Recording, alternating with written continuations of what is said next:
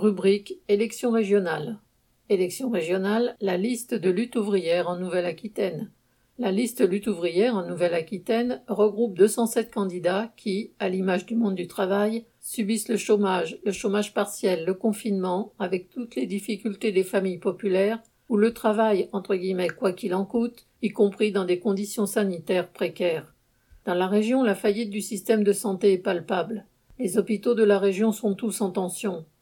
Cela n'empêche pas les autorités sanitaires et gouvernementales de poursuivre les réorganisations et les suppressions de lits et de services. Ainsi, l'hôpital militaire Robert Piquet, ouvert au public, qui a accueilli nombre de malades du Covid en provenance d'autres régions, doit disparaître, fusionnant avec une clinique privée.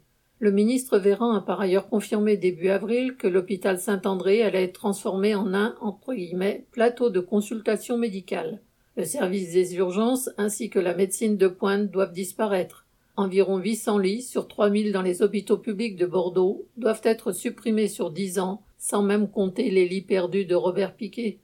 La crise, c'est aussi la crise économique. Pour maintenir leurs profits, Airbus et Dassault, les principaux donneurs d'ordre dans l'aéronautique, dont les actionnaires ont accumulé des fortunes pendant des années, réorganisent leurs filières aux dépens des travailleurs. Ils ont reçu des milliards d'aides de l'État et le Conseil régional a fait la seule chose qu'il sait faire en rajoutant des millions. Mais pour des milliers de travailleurs, c'est le chômage. Selon l'INSEE, 2500 emplois ont disparu en Nouvelle-Aquitaine en un an dans ce secteur, et c'est sans compter nombre de prestataires et d'intérimaires. L'offensive patronale ne s'arrête pas à l'aéronautique. Aux fonderies du Poitou, 600 emplois sont menacés. Liberty, le propriétaire actuel, a pourtant touché un prêt garanti de 18 millions, une somme qui était censée payer les salaires, mais qui s'est volatilisée suite à la faillite de la banque partenaire.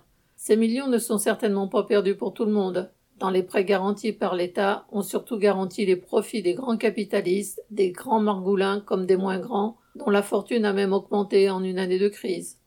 S'il y a moins de travail, qu'on le répartisse entre tous, qu'on prenne sur les profits accumulés par les actionnaires pour payer à tous un salaire, les travailleurs devront exproprier les capitalistes et prendre en main les rênes de la société pour la faire fonctionner dans l'intérêt de tous.